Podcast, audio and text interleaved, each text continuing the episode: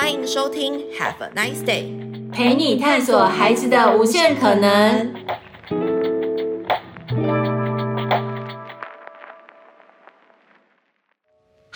欢迎收听 Nice 聊亲子。今天是 Coco 老师亲子观察系列，我是 Coco 老师。今天的主题非常的有趣，因为我邀请到一位我的好朋友，他来聊专注力，可能对你来说会有点问号问号，但是很实际的，我们都很相信运动以及专注有一些很绝对的关系，而且对于孩子来说，专注力其实是很重要的学习。所以今天的主题呢，是我们要聊聊专注力是真的可以被训练吗？我相信这是很多爸爸妈妈的疑惑，或者是心中很渴求，希望赶快把孩子的专注力训练好的方法，找了很多方法想要做这件事情。那今天要来跟我们分享的是。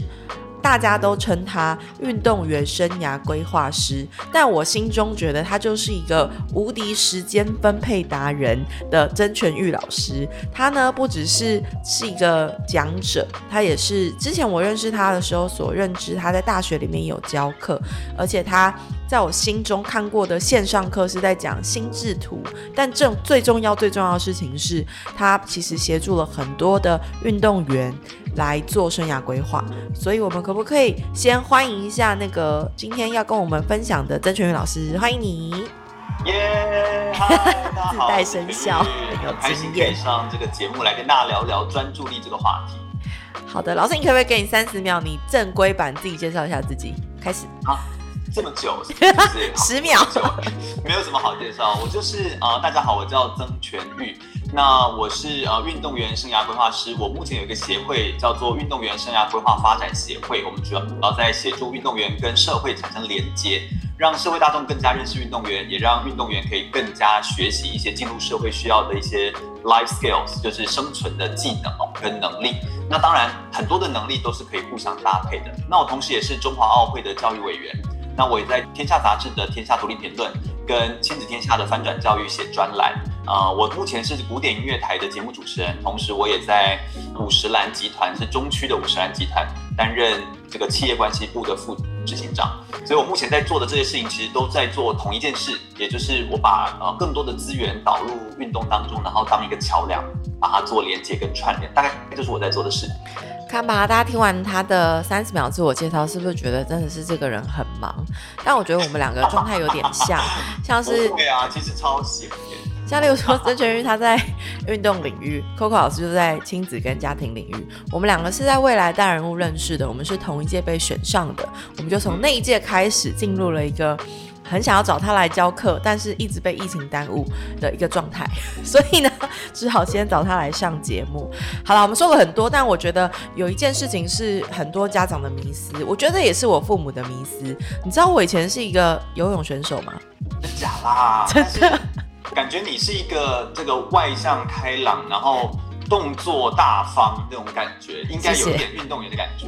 你知道我以前有个悲惨的运动员故事，一定要跟你分享。就是小时候，我觉得有听过我分享的家长，可能多多少少听过。我之前有写过一篇关于不要逼你的孩子学才艺，但是他会莫名其妙变成他长大后的习惯。这就是我的故事。例如说，小时候我最讨厌的是游泳。我真的很讨厌，但是我从三岁就被丢到游泳池，然后呢，一路游到六年级，然后呢，我父母就说，那你干脆你去读那个体育班，因为你很会做这件事。可是我为什么很讨厌游泳？是因为我真的很讨厌。然后，但是 我的父亲没有原因，但是我的父亲只要看到我拿到一张游泳证书，他就会很开心。所以从小我跟我的父亲关系很不好。我为了要让他可以叫我一声女儿也好，或者我为了要让他可以。露出那个很开心的表情也好，所以我很认真游泳，因为我只要每拿到一级证书，我就会得到他的赞美。这就是一个游泳悲伤的故事。对耶，好特别哦，你的故事好特别哦。好，那也是因为从那个时候开始，就是对我来说，游泳其实有一个很大的阴影，就是难道我一定要成为一个运动员吗？我觉得我的父母没有强迫，但是我觉得那好像在心里面就会变成一种期待。哦，因为你很会游泳，所以你就去当游泳选手啊。因为你很会打篮球，你就去当选手啊。就永远都会有一个，因为你会 A，所以你就要等于 B 的一种迷思。但我觉得很有趣，是想要先问，就是你觉得学运动就一定要成为运动员吗？还有像是家长对于孩子有些期待，例如说投资了他要去学篮球啊，学足球啊，那是因为想要成为一个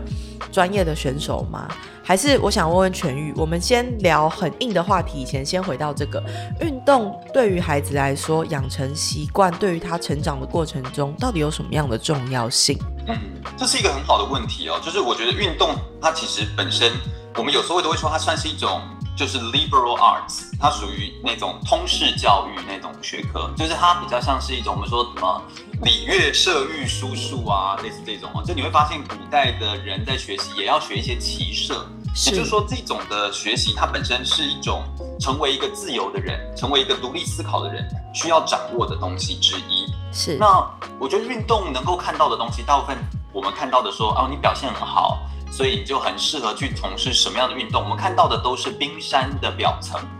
也就是冰山浮在水面上的那十分之一，看到的可能是运动的成绩啦，哦，你有拿到一张证照啊、证书啊，或者是一个证明。表现出你的奖牌，表现出你很厉害，那个其实都只有占冰山的十分之一。嗯，但是冰山底下的那十分之九，就是那看不见，但它却成就一个人被看见的一切的这个东西，我觉得它才是可能是奥林匹克的精神啦，可能是一些运动的素养啦。嗯，这个东西就有可能包含了一些什么抗压啦，或者是一些它的呃对于东西的纪律啦，或者是延伸，我觉得这一块其实都是有帮助的。哦，我觉得它是重要的一件事情，对，所以这也是比较少人会拿出来做讨论的，对不对？也就是说，爸爸妈妈对于孩子在运动的表现会觉得很引以为傲，我觉得这很重要，但是它它代表某一种孩子的指标。但是后面你谈到的，就是包含在运动背后所学到的东西，其实是比较少人会拿出来谈的，对不对？那我觉得我们那些东西更重要，就是那些东西其实它是之所以运动能够变成一个很像是第二个世界，让大家可以投入在体育的参与当中，然后会觉得很可以尽兴，就像可能世足赛或可能像是奥运会，会让大家可以。纵使我不是在打比赛的人，但我看比赛，我也会觉得很能够投射我自己。这其实都是运动它创造出来的一种情境。那这个东西，它其实有时候比得牌这件事情来的更重要。好，那我觉得很有趣，是因为运动员其实他们的身上有很多值得学习的特质嘛。如果刚刚全宇有提到，像我觉得印象就很深刻，是像纪律或抗压性。我觉得这。不太容易，因为像例如说一个棒球选手，他在预备要挥棒的时候，他面对到的是所有的观众，所有观众的期待，还有他自己的心理状态跟他的成败。我觉得这是很难的，这比呃这很难做比较，但我觉得这相较于对于他对于成功跟失败的那个界限跟他的觉得，好像也不能看得那么重哦，因为 常常会发生这件事啊。而且有一件事情是我觉得运动员最挑战的，就是他要一直持续，而且不害怕重复无聊的练习。我称练习为无聊的练习，对于一个运动白痴来说。但这件事情确实是无聊的哦，这是有很多的研究都证实这件事情。就是练习如果不够无聊，那就代表你不是刻意练习，你就已经进到某一种自动化的阶段。所以我们说学习在学必须是一个很有意识的。所以，所谓的刻意练习的刻意，就是你有意识的学习。那所谓的练习，就是把它切割成很小的单元。所以你会注意到，运动员在做训练都会拆解。这跟我们所有的学习都是一样。你要达到专注也是，你要达到一个学习的下个阶段也是，你都必须把一个东西拆成小部分。你读英文，你要学，你可能要从单字啊、文法或不同地方把它先拆解开来，然后针对你不会的部分刻意的练习，而不是针对会的部分。然后最后你还要整体一起来做做复习，所以任何的学习其实都是这样的道理。嗯，那所以我想问你哦，就是我们刚刚已经提到说小孩如何在运动里面学到这些事情，对不对？你可不可以给家长一些实际的故事，或者是案例，或者是就你的观察，就是到底孩子可以怎么样在运动里面学到纪律啊、抗压性啊，或者是不怕无聊啊、持续练习呀、持续坚持一件事情？你有没有观察过一些什么故事？嗯。就其实有很多的家长带孩子们在做，像我们最近办的活动是足球比赛。那我如果谈足球的话，其实足球算是一个在儿童阶段的时候，很多家长会带孩子们去参与的运动哦。但他只是到越到职业端的时候呢，就越来越少人参与，也就是会担心他没有未来，所以那比较像是生涯规划的问题。嗯，但是为什么在儿童端的时候会想要发展足球呢？因为它其实有很多的身体的动能、本体感觉的能力，其实是综合在一起的。嗯，就我们我们很多时候的人的学习，它除了说从课室、从教室里面跳脱出来，到大自然、到户外去做运动之外，这个运动本身它到底能不能达到全面性，或让你的孩子可以是感受到那个运动的整体感？那我觉得足球运动算是一个蛮有的，它用脚嘛，它跟你原本的惯用的手部的操作很不一样。那同时，足球运动是团体运动，所以你会发现有很多的个人运动跟团体运动，你又可以从中看到一个孩子在不同的群体里面生活的时候，应该要培养的一些习惯，或者是应该要养成的一些纪律，或者是彼此之间可不可以互相的帮助、互相提醒、互相，就是你不见得都是要当那个射球进门的那个人，而是你可以当就是帮助别人。把球踢进球门的助攻手，所以这样的就是你可以看出他到底是一把手还是二把手这种感觉哦，就是你可以看出他是喜喜欢协助别人的，还是他是喜欢展现他自己的，这都可以从旁边的观察得到很多的启发。所以我觉得，我就我看到的家长们，或者是就是有带体育运动的家长，或者是孩子们，他们在玩体育活动，我觉得他都有呃蛮大量的学习，就比较像是这个面向。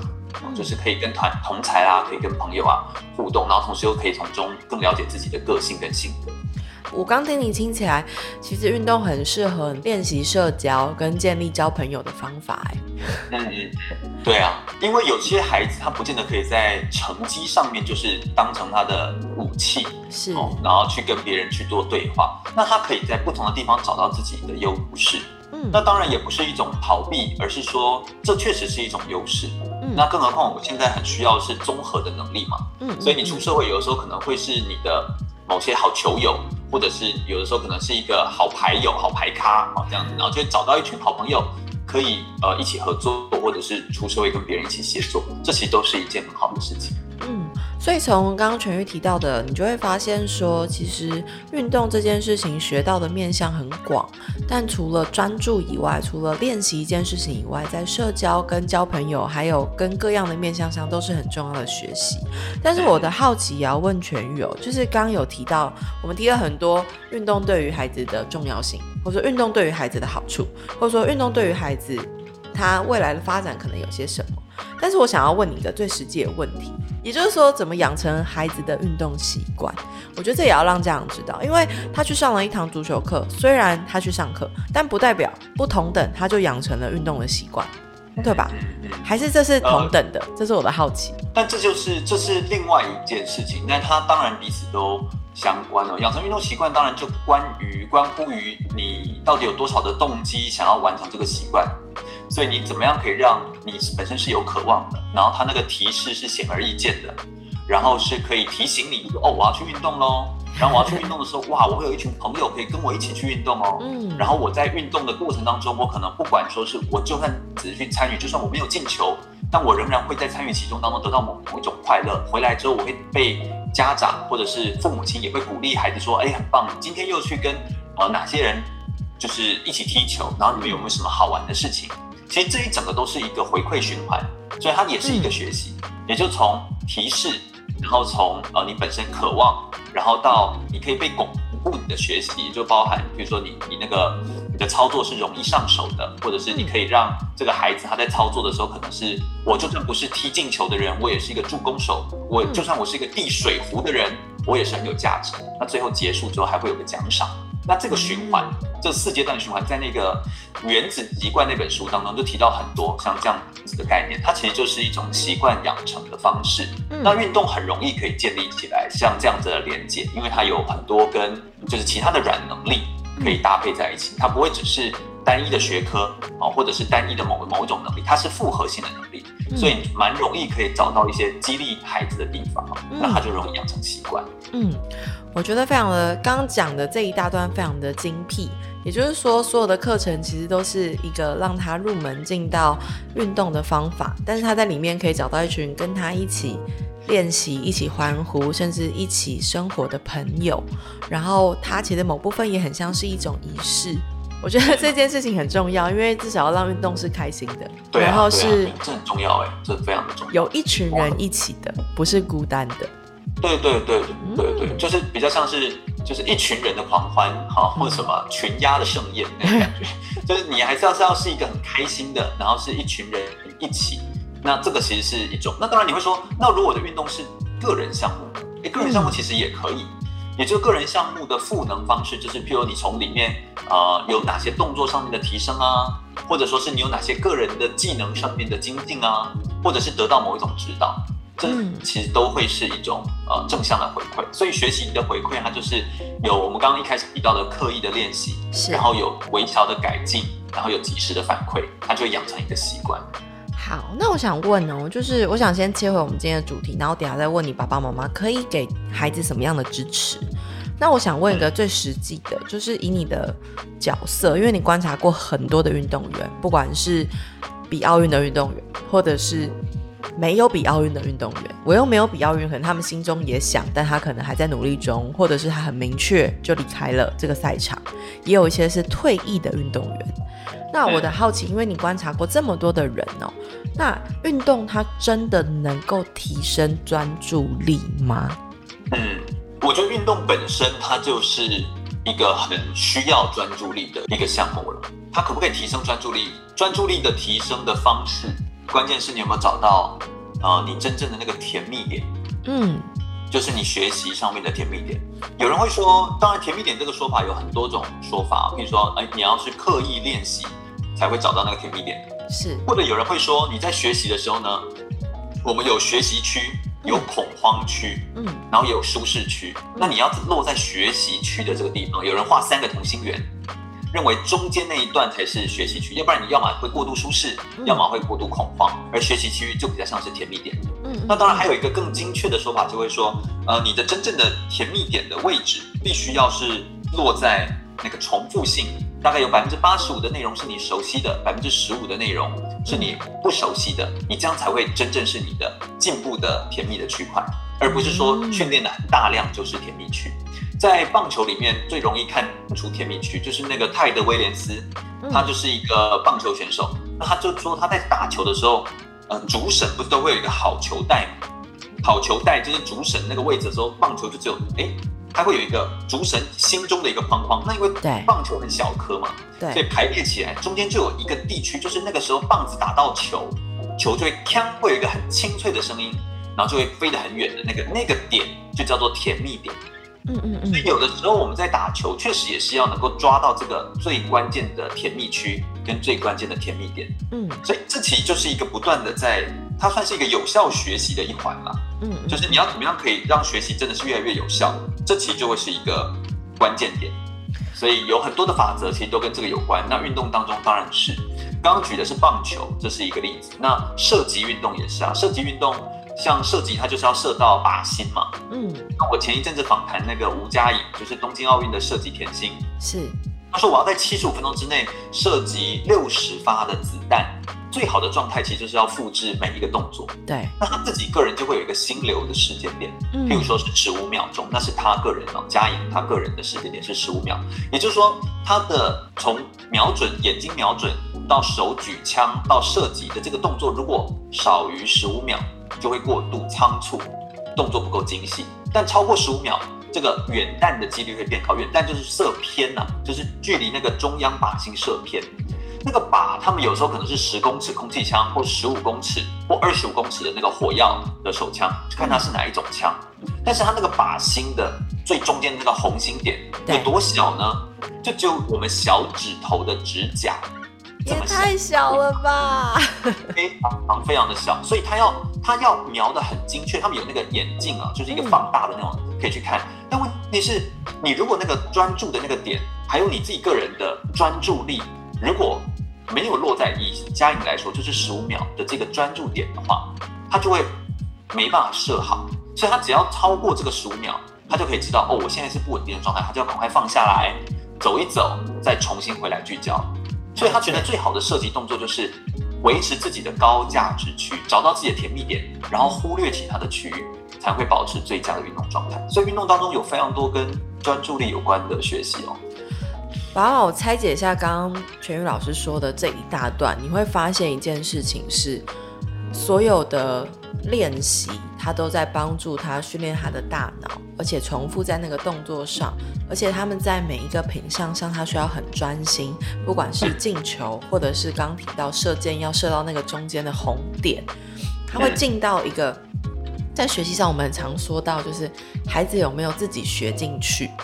那个学进去不是你逼他，也不是因为有什么很强烈外面的人告诉他一定要怎么样，那个东西是从他心里面长出来的，也是他在这个学习点上刚提到的，他学进去了，所以他就会在那个状态里产生刚刚提到的心流，也就是他会找到他自己习惯跟他自己喜欢，甚至是能够在那个时间段很专注的那个 moment。嗯嗯嗯。但我觉得这个、啊、这这其实是一件重要的事情啊，就是找到自己的甜蜜点的地方。那运动当中，因为你要不断的去检视这件事情，嗯，那你会说，为什么有些运动员好像感觉起来啊，他在运动场上的专心，能不能够拿一分一点点拿到那个课业上啊，我就我就变安呐，好这样子哈，就妈妈可能的爸爸妈妈的那种担心。但我我觉得也不全然是这么说，因为一个东西可不可以从一个领域转移过来，那就是他有没有真的去思考这件事情。所以我的很大一部分的工作，其实我也不是什么专任的教练，我不会所有的运动项目都知道。嗯，但我其实就是帮助选手去意识到这些东西。那只不过他有些东西是跟生涯有关，有些东西跟他的学习有关。了解。所以我觉得很有趣。回到刚刚我们的讨论，就是我觉得运动很像是一个媒介，因为事实上我们并不一定是每一个孩子都会成为选手，如同我们第一个提到的。可是你养成他运动的习惯，让他在团体之间的相处，甚至是练习以及学进去的方法，没有办法完全的 A 套到 B，但是我们可以让他从小练习那个甜蜜点，跟重要不是他练习，重要的是爸爸妈妈要带着他去讨论。因为我觉得讨论的时间是一个很重要，帮助他去梳理自己感受，跟理清楚什么事情是我在这件事情上让我满足，或说让我有动力的那个感觉，跟延伸他做了些什么，而他才有可能真的套到阅读，或者是学科，或者是其他面向上。但我觉得很现实的一件事情，就是大脑是需要持续不断的练习的。他就会记忆，而且他会持续的练习，这个路就会越来越快。对，所以回应你刚刚讲的是真的，因为儿童情绪也是这样哦，只要透过不断的练习。啊、其实，在大脑科学当中，我觉得运动的学习有很多是要很科学化的。那这一块确实是，那它当然还包含一个你要不断的去复习啦。就是在那个复习包含就包含你的记忆的储存跟记忆的提取，嗯，就大概是这两块。所以你要不断的去复习，然后。也会把你的这些能力来做提升，所以这都是相关的喽。那我想要问全宇一个比较最后一个比较入门题，因为并不一定是每一个家长可能都有办法带孩子去上很多奇妙的课，或者是可能对于家长来说，他们还在选择课程或者是体验的过程中。那我想要问哦，就是你觉得啊，在周末可以选择哪一些运动，以及如何培养孩子的运动习惯的方法？如果你要给家长建议的话。呃，你就可以选你家里周遭就可以找得到的运动，那就是最好的。嗯，就不要是呃刻意的说我要从台中跑到台北去的运动，这样你就不长久。因为运动它有一部分一定要跟你的生活结合在一起。嗯，我觉得这才是我觉得这是在选择运动上最重要的原则。因为你可以选一个离你很远很远的运动，因为你觉得它好像对孩子好。但是太难到了，他、呃、还是要融入你的生活啊。他如果跟你的生活的周遭没有相关联，假设你家旁边其实就有一个呃，像我家附近有一个滑板场，是。那如果有滑板，你就可以去看看孩子们玩滑板。那如果你带小朋友或身边的人去那边玩滑板，你对你而言，第一个你很方便，嗯、那第二个孩子也容易在这个氛围当中，这边有一群人都会来玩滑板，那这边附近可能也会有一些这样的人。是是是，那踢足球也是，足球因为它只要有一个，当然有好的场地当然很好，但因为台湾没有好的场地，嗯，但你有一个好的场地的话呢，呃，就很好嘛。那如果刚好没有，旁边有个公园，有个空地，哎，可以踢比较平整的地方可以踢，然后又有教练藏在那边，哎，你去那个去去踢足球，那就会比较方便。嗯，所以我觉得完全要跟你的生活习惯是绑定在一起，这才是比较健康的方法。没错，我觉得都很好哦。嗯，我觉得没错。讲到一个，就是运动需要持续，而实际上跟你的生活不要太遥远，因为到最后可能放弃的不是孩子，是我们，因为很遥远，然后大家去上课，你可能就是上到一个阶段，你就会自己受不了，举白旗这样子。对对对对对，我觉得这很重要，这是是是家长要先照顾好自己。没错，所以其实很实际的也要推荐给大家，因为呃，我相信很多爸爸妈妈都想要知道说孩子上什么样的课程，他到底喜不喜欢，或者到底我要怎么样找课。所以呃，如同刚刚全玉提到的，爸爸妈妈到底可以在哪里找到类似的运动课？除了你家附近以外，在网络上你一样可以搜寻 Nice 的平台，上面有你看到有棒球课、足球课，还有武术课，但各种不同的课，桌球课也有。但重要的事情是，你可以用筛选的条件选你家附近的区域，或者是你想要体验的品项，可以让你的孩子试试看。然后呢，进而跟他讨论他的感受，以及在每一堂运动课当中，他的学习甜蜜点在哪里。但重要的事情是，如果他想要尝试，跟你鼓励他，就鼓励他可以持续建立一个运动的习惯，让他从小就知道什么是建立自己运动习惯的方法。更重要的事情是，请你鼓励他，因为那个专注度不是一次就可以的，他需要持续的练习。如同刚刚全玉老师说的，老师最后一句话有没有什么想要建议家长或者是鼓励家长的？就是呃，积极参与体育活动。那我觉得找到自己喜欢的运动参与的方式，比如说你可以跟孩子讨论我们想要这次学习运动想要达到的目标。然后去坚持达成，所以关键是跟你的生活周遭可以连接在一起，变成一种习惯。然后跟孩子一起设定目标，不是每一个都要当成奥运的金牌，哦，不需要那么有压力，那就是变成一个自然而然的事情。我觉得自然，孩子就可以从运动当中得到很多的学习，当然专注力也会是其中一种学习。没错，所以呢，今天的节目大概到这边，大家应该有听懂我们一直不断在讲到的，运动最重要的事情是让女孩子建立练习的方法，然后他就会产生一个不断持续练习专注力的可能。所以最重要的事情，你的支持很重要。你不知道在哪里找到相关的课程，可以直接搜寻 Nice，而且这个节目由聊亲子以及 Nice 提供播出。那我们今天的节目到这里，谢谢老师。我跟你说，下一次还要再邀请你来讲别的题目，因为你的心智图还有其他帮助家。长让孩子专注的方法也很重要。今天我们的节目到这里，拜拜。